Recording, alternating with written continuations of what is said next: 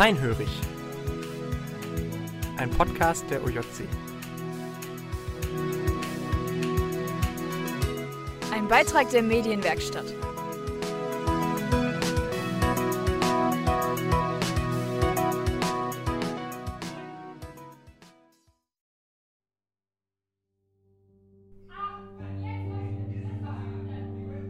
Konflikte in Beziehung. Die meisten kennen Konflikte in Liebesbeziehungen gut. Entweder aus eigener Erfahrung oder, was in unserem Alter vermutlich die wichtigere Rolle spielt, bei den Eltern oder anderen Ehepaaren. Nirgends habe ich Erwachsene kindischer streiten sehen, als wenn sie miteinander verheiratet waren. Aber es fällt auch auf, dass solche Konflikte oft sehr ernsthaft sind. Man muss in engen Beziehungen Konflikte eben austragen. Wenn man sich voneinander abhängig macht und das ganze Leben miteinander teilt, geht es in Konfliktsituationen auch oft um viel. Man hat sowohl etwas zu verlieren, wenn man Konflikte immer umgeht, als auch wenn man unangemessen heftig streitet. Jetzt könnte man zu dem Schluss kommen, man soll Partner oder Partnerin doch einfach behandeln wie bei einer Freundschaft, deren Verlust absolut verkraftbar wäre. Das tun ja bestimmt auch viele unserer Altersgenossen. Entweder er oder sie kann sich meiner Meinung und meinem Lebensstil anschließen, oder ich suche mir halt jemand anderem. Oder man gibt sich eben Mühe und versucht sich schon am Anfang zu überlegen, wie man miteinander streiten will. Und um genau das zu tun, haben wir mit Hanne und Frank Dangmann gesprochen. Die beiden sind Mitte 50, haben zwei erwachsene Söhne und leben schon seit über 20 Jahren in der ökumenischen Kommunität OJC, in der wir beide, Silas und Eleni, unser FSJ machen. Wir haben die beiden im Umgang miteinander sehr positiv erlebt. Irgendwie sehen wir in ihnen ein Beispiel dafür, wie zwei sehr verschiedene, jeweils sehr meinungsfeste Charaktere eine Ehe gut gestalten. Außerdem reden sie gerne über ihre Beziehung. Wir hatten das Glück, in einer lebendigen Jugendarbeit uns zu begegnen und da waren wir noch gar nicht auf Beziehungen aus, sondern da hatten wir noch Dinge gemeinsam erlebt, gestaltet. Aus einer Kinderfreundschaft ist eine Jugendfreundschaft und daraus eine Liebe gewachsen. Und das war großes Glück für uns, so ganz unvoreingenommen kennenzulernen und äh, sind jetzt aber auch schon mittlerweile 33 Jahre verheiratet.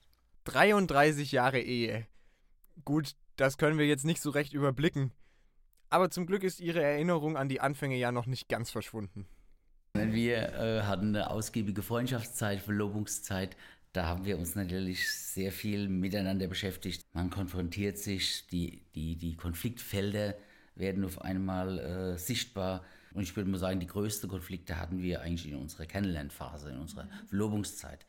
Dann später haben wir gedacht, boah, der verheiratet ist eigentlich ganz schön. Es gibt auch umgedrehte Phänomene, dass Freundschaft und Verlobungszeit ganz easygoing war und dann die Themen erst in der Ehe aufgetaucht sind. Das war bei uns anders, das war irgendwie gleich präsent. Die existenziellen Beziehungskonflikte, die waren im Kennenlernen, wo auf einmal verschiedene Biografien aufgebrochen ist, was Unterschiedlichkeiten zutage gebracht hat. Als wir dann verheiratet waren, war es ein bisschen entspannter sogar. Mhm.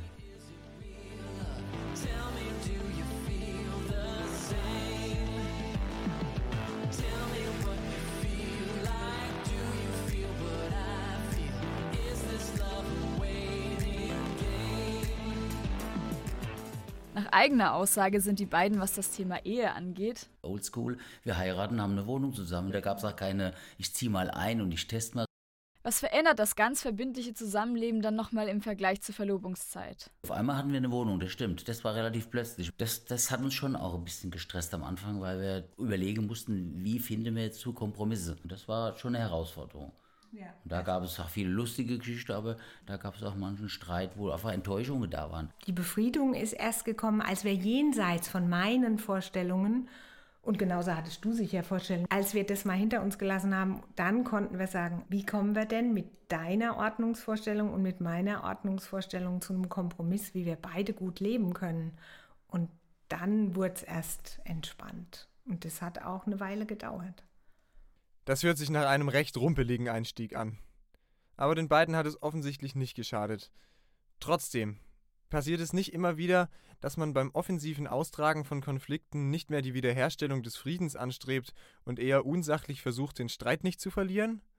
Unsere Generation wird meiner Meinung nach eher in die Richtung geschult, dass man sich in Beziehungen ganz arg sein eigenes bewahren und nicht zu oft nachgeben soll.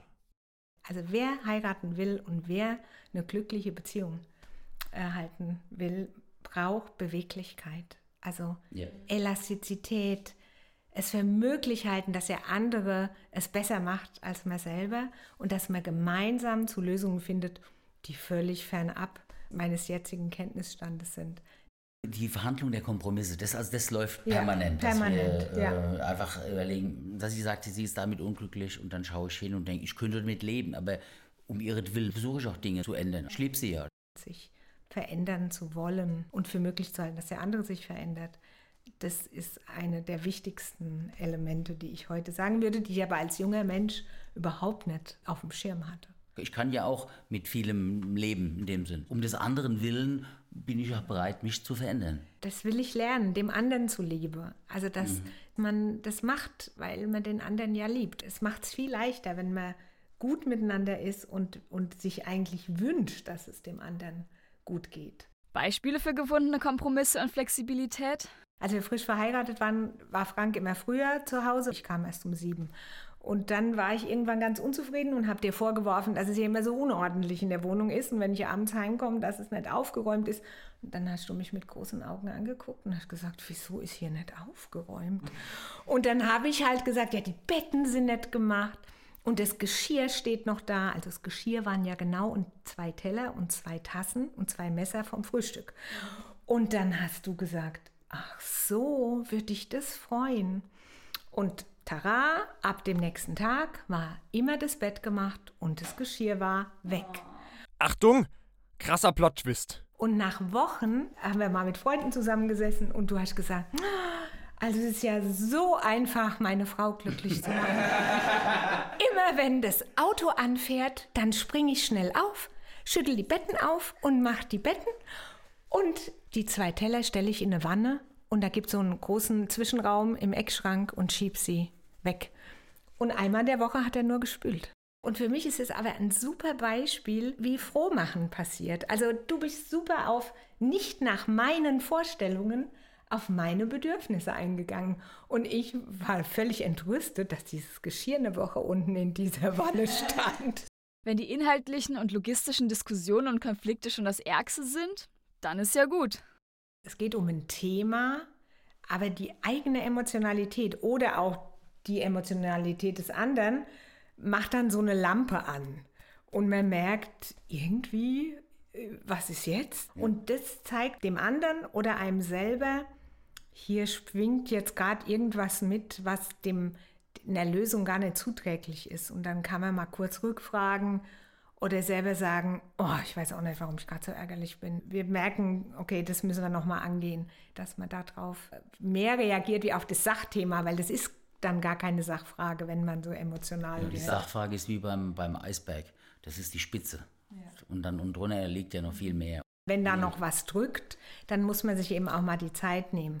Aber es sollte die Emotionalität ein sachliches äh, Auseinandersetzen zulassen.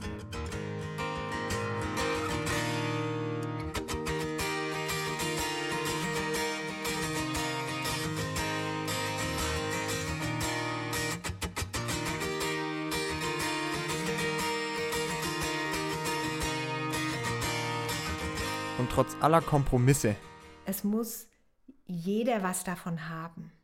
Das haben wir auch mal aus dem Ehebuch Ja. Und keine kann auf Kosten des anderen leben.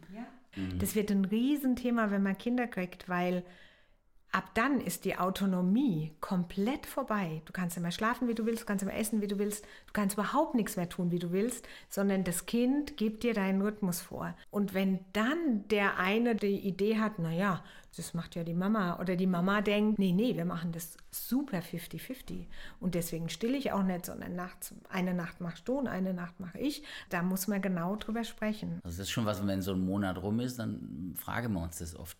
Hat einer von uns den Eindruck, dass auf seine Kosten gelebt wurde? Also das heißt, dass ich jetzt zu viele Termine hatte, der Haushalt und das alles an ihr hängen geblieben ist, ich permanent wichtige Dinge gemacht habe. Das ist schon was, wo wir uns gegenseitig auch befragen. Hat jeder in dem Monat, ist er vorgekommen mit seinen Bedürfnissen oder hat er das Gefühl, eigentlich lebt man hier auf meine Kosten?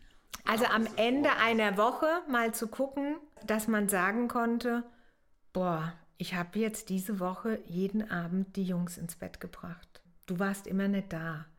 Und dann zu gucken, das war jetzt mal so, warum war das so, aber nicht davon auszugehen, dass er sagt, ja, ist ja klar, ich habe ja so wichtige Termine, das muss jetzt so sein. Also das muss in Übereinkunft passieren. Die Balance zu finden aus der Erfüllung individueller Bedürfnisse und verbindlich geteiltem Leben klingt ziemlich anspruchsvoll. Auf welcher Ebene klärt man da die Fronten? Ja, wir sind beide sehr emotionale Typen. Meine Schwäche ist zum Beispiel, dass ich laut werde. Und dann ja. hat mal einer meiner Jungs hat gesagt, ja Papa, wer schreit, hat recht. Das hat mich immer wieder eingefangen. Und ich merke, okay, ich muss mich mäßigen, ich bin emotional jetzt geladen. Und dann ist manchmal auch ein Punkt, wo wir sagen, jetzt lassen wir mal das ruhen. Ich gehe mal eine Runde spazieren, kühl ab, werde mir meiner inneren Dinge bewusst, was, was hat mich gekränkt, wo habe ich auch übertrieben, wo, wo ist mein Anteil. Und dann treffen wir aufeinander und dann merken wir schon, jetzt ist eigentlich der Wille, das gut zu lösen. Das ist dann größer wie die emotionale Hochlage. Relativ schnell gab es zum Beispiel so einen Merksatz, spreche schwierige Themen in einer entspannten Atmosphäre an und nicht, man hat einen Konflikt, ich lasse den anderen spüren, ich habe ein Problem mit dir und dann sage ich noch, heute Abend am Eheabend können wir da mal drüber sprechen. Also das kann man sich auch sparen. Ja. Das haben wir nie gemacht. Freitags zum Beispiel gegen Ende von der Woche, da haben wir schon haben einfach versucht, einen schönen Eheabend zu machen. Und den kannst du nicht machen, wenn so viele Konflikte noch im ja. Keller liegen, ja. sondern da sind wir oft was essen gegangen oder haben einen Abendspaziergang gemacht, haben wollten einen schönen Film gucken, wollen miteinander kuscheln. Und dann die Sachen anzusprechen, da hast du ja überhaupt keine Lust darauf, auf so ein Konfliktthema, weil es ist ja gerade so romantisch und so nett. Aber dann haben wir festgestellt, in dem Rahmen ist es viel leichter, über schwierige Dinge zu sprechen. Wir sehen, es geht sehr viel ums darüber reden. Konflikte mit meinen Geschwistern klären sich aber zum Beispiel ganz oft auch einfach durch Zeit und nicht durch gezielte Reflexion. Ist das in einer Ehe idealerweise auch nach so vielen Jahren noch anders? Ich würde sagen, dass es auch Dinge gibt, die sich in Luft auflösen. Da, wo es wirklich einen situativen Ärger gibt. Der verraucht dann. Der dann verraucht. Ja, ja. Und trotzdem würde ich sagen, dass bei uns in der Regel die Konflikte nicht einfach so versickern, sondern dass wir eigentlich bemüht sind, die Unstimmigkeiten zu besprechen. Aber natürlich kommt das auch vor, einfach den anderen mal so stehen zu lassen wie er das jetzt empfindet, weil ich merke, ich empfinde es anders. Aber irgendwie, dass es befriedet ist, ja. das ist schon immer das Ziel. Sehr oft ist es gar nicht unbedingt ein Klären, sondern nur ein Hören. Also wenn dann zum Beispiel du sagst, oder habe ich mich über deine Bemerkung geärgert, das fand ich ganz unpassend vor den mhm. anderen, mhm. oder ich sag das. Und du dann nur sagst, du echt, das, oh, das tut mir leid, das wollte ich gar nicht. Und dann ist auch gut. Also wir versuchen einfach Kleines klein zu lassen und Großes groß. Braucht es so richtig feste Regeln für Konflikte miteinander? Oder was bedeutet das, sich auch im Konfliktfall aufeinander einzustellen? Da sind wir immer besser geworden, einfach weil wir aus den Fehlern gelernt haben, die wir gemacht haben. Eigentlich war es in den ersten Jahren auch in der Freundschaftszeit so, es gab immer in jedem Konflikt einen Gewinner und einen Verlierer. Ich war erschrocken darüber, dass das bei mir oft so eskaliert ist und dass es letztendlich ums Gewinnen gegangen ist. Wo es bei einer Beziehung nicht ums Gewinnen geht, sondern miteinander glücklich zu werden. Wenn du nach den Regeln fragst, wir versuchen zum Beispiel auf Übertreibungen zu achten. Also wenn es dann heißt, nie machst du das, immer. Oder auf alte Konflikte zurückgreifen, alte Leichen aus dem Keller holen oder Festlegungen. Du bist wie dein Opa, du bist wie deine Mutter. Also das sind Dinge, da gehe ich schon hoch. Da versuche ich zu sagen, hey, bleib doch mal bei der Sache jetzt.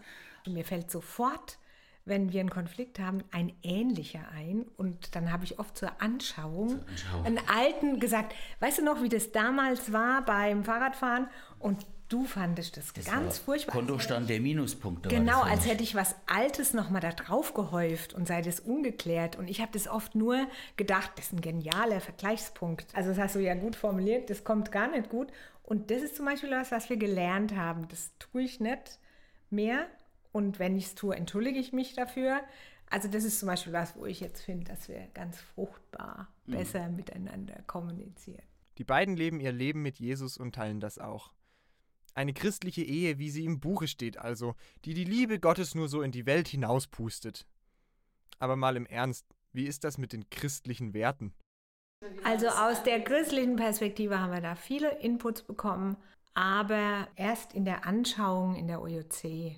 Das andere war schon sehr theoretisch und sehr idealistisch.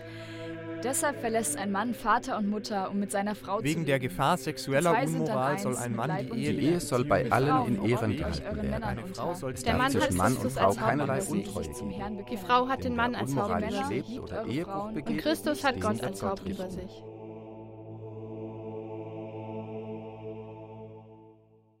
Also wir sind nicht daran gescheitert, dass wir so wenig miteinander gebetet haben, sondern wir sind daran gescheitert, dass wir uns angeschrien haben oder dass wir ungerecht miteinander waren. Es geht um ganz Menschliches. Also ich habe viele Ehen in der OJC in meiner äh, Zivildienstzeit kennengelernt, wo ich zuerst dachte, boah, christliche Ehe, aber da ist manchmal ist da richtig laut geworden und da war mal stinkig, da sind Türen geflogen, aber ich habe danach die Versöhnung erlebt, konnte nachfragen, was war denn das, wieso und das hat, für, hat mir in meinem Leben unglaubliche Hoffnung äh, gebracht, dass nach dem Crash die Beziehung nicht zu Ende ist, sondern dass es, dass es weitergehen kann. Also die Praxis ist, dass ich einen jungen, tollen Mann hatte, der völlig andere Ordnungsvorstellungen hatte. Entschuldigung, aber da haben mir meine christlichen Bibeltexte überhaupt nichts geholfen. Wenn die Socken auf dem Boden liegen und die schmutzige Wäsche auf dem Boden liegt und die Küche nicht aufgeräumt ist. Das sind die Krisen. Stichwort, die Frau sei dem Manne untertan und der Mann das Haupt der Familie. Was machen solche Werte mit der hierarchischen Ausgeglichenheit in Beziehungen? Das Nee, war nee, viel das- Thema bei uns. Das war viel Thema. Aber das hat mich auch als junger Mann unglaublich gestresst. Weißt. du. Opa war einfach ein Metzger. Der hat gesagt, wie er die, wie er von der Hanne gehört hat, "Ah, studierte, lass die Finger weg. Ich dachte schon, oh Gott, studiert ist besonders schwierig. Dann hatte ich einen guten geistlichen Vater, der hat gesagt, die Hanne, hu, da muss ich schon anstrengen. Das scheiße. Anstrengen muss ich mich auch noch bei der Frau. Was mache ich mit der sonntags? Und dann kommt dieses biblische Muster, der Mann ist das Oberhaupt der Familie. Da ich, oh liebe Leute, vielleicht ist das gar nicht das Modell, was ich leben will. Haupt zu sein bedeutet überhaupt nicht, die Entscheid die, das letzte Wort bei Entscheidungen zu Das, haben. das, Alte sitzt oben irgendwo, bestimmt die Dinge, macht aber nichts, was zum Normal ist. machen all die anderen, was äh, überlebensnotwendig ist. Also das glaube ich nicht so. Denn da würde ich mir sagen, Jesus ist das Haupt und der ist für seine Leute gestorben. Sondern bei uns ist mehr die Frage, wer übernimmt Ver Verantwortung in der Familie. Und da er erlebe ich die Männer oft schwach, dass sie keine Verantwortung übernehmen. Für die Kinder, für das Wohl ihrer Frauen, für das, ach, für ihr eigenes Wohl. Das Hauptsein heißt, ich bin bereit zu sterben, ich bin der Erste, der dient. Ich wasche die Füße. Oder ich bin der Erste, der an der Spülmaschine ist und gucke, dass allen gut geht. Und zu sagen, jawohl, ich bin da. Wir gestalten das gemeinsam. Wenn die biblischen Grundsätze in der konkreten Situation also manchmal nicht so hilfreich sind, auf was greift man dann zurück? Woher holt man sich den guten Rat, wenn der den Partnern zur Konfliktlösung ein bisschen ausgeht? Das finde ich auch was ganz Wichtiges. Also wir waren relativ früh, das war auch in unserer Gemeinde Usus, dass man sich Hilfe sucht, dass man sich Begleitung sucht. Bevor wir verheiratet waren, weil wir eben so viele junge Paare waren, gab es einen sehr regen Austausch. Wir hatten sogar Jugendkreise, die geschlechtergetrennte Treffen teilweise hatten. Und da war auch ein Raum, wo man mal so Partnerschaftsthemen ansprechen konnte. Und dann war man verheiratet und dann haben diese Themen rund um Beziehungen eher nachgelassen. Also man war nicht mehr so ehrlich, sondern man war erstmal glücklich verheiratet.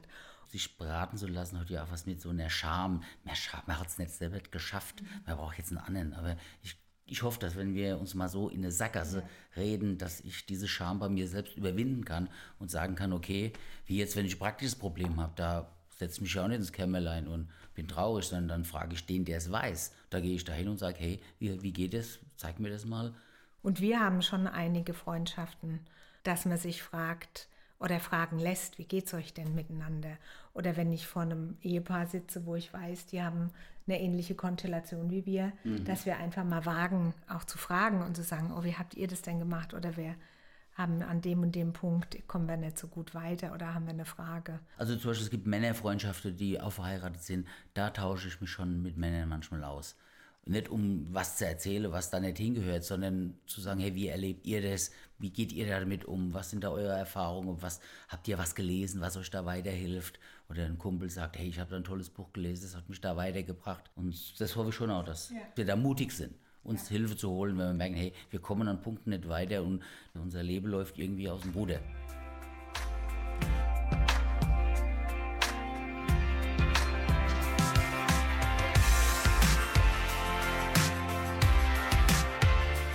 beiden beobachten ihre Ehe und die andere auf eine Art, die uns beide während des Interviews tief fasziniert hat. Wir waren ganz geflasht, nachdem wir einen derart reichen Schatz an gemeinsamer Lebenserfahrung mitbekommen hatten. Zum Abschluss haben wir deshalb noch die etwas grundsätzlichere Frage gestellt, auf was man denn ein bisschen allgemeiner achten soll, wenn man sich in einer jungen Beziehung gegenseitig kennenlernt. Also Kompromissfähigkeit und Wachstumswille, dass man mit Veränderungen umgehen kann. Weil den, den man heiratet, der verändert sich. Die Herausforderung, wenn man jung heiratet, ist, dass man zusammen erwachsen werden muss. Und diese Veränderung, die der andere durchmacht, muss man mitmachen. Und gleichzeitig kann auch das Leben ähm, Situationen herbeiführen, dass sich ein Mensch verändert durch eine Krankheit oder durch einen Verlust oder so. Da muss man beweglich bleiben. Und das halte ich für ein wichtiges äh, Gut. Und, und ich würde noch jedem raten, einen humorvollen Mann. Das macht unser Leben irgendwie leicht und dass man sich nicht so ernst nimmt, nicht jeden Konflikt so bierernst zu nehmen. Wir hatten schon von, der, von den christlichen Werten her, haben wir in die gleiche Richtung geschaut. Also es war klar, jeder von uns geht davon aus, dass er nicht unfehlbar ist. Es könnte sein, dass ich Unrecht habe und dass ich jetzt hier falsch liege. Und das ist so schon mal so, glaube ich, der erste Schritt, äh, wo, wo man auch zur Selbsterkenntnis kommen kann im Konflikt, wo man merkt, hey, das sind meine Anteile und nur für die kann ich Verantwortung übernehmen. Ich kann nur bei mir selbst anfangen. Man muss sehr viele Entscheidungen gemeinsam treffen. Das könnte man in der Freundschaftszeit zum Beispiel schon mal gut üben. Wie schaffen wir es, zu einer Entscheidung zu kommen? Das können ganz banale Sachen sein.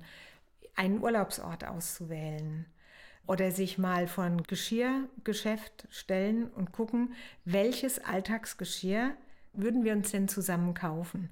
Und das ist sehr erhellend, wenn der eine sagt, oh, ich liebe so Blümchen und so bunt und der andere neben dran steht und sagt, oh nee, das ging bei mir gar nicht. Und dann wirklich mal theoretisch zu auszuprobieren, was würden, wie würden wir uns denn einigen? Ganz banale Einigungen, die werden dauernd von zwei Leben abverlangt. Einer kriegt eine neue Position angeboten und dann ist ja die Frage, okay, dann müssen wir umziehen.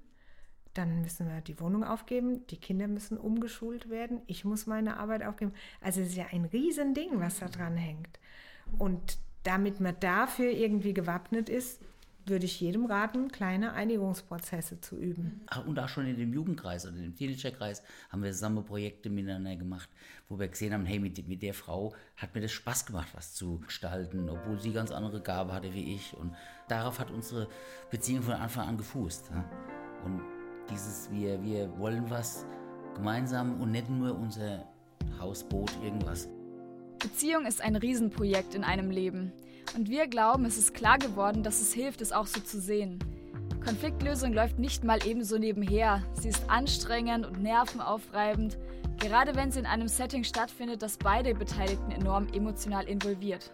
Aber wenn Frank und Hanne ihre Konflikte gelöst kriegen, man die Möglichkeit hat, sich Hilfe zu holen und dann idealerweise sogar noch Jesus mit im Boot ist, dann kann man da wirklich zuversichtlich sein.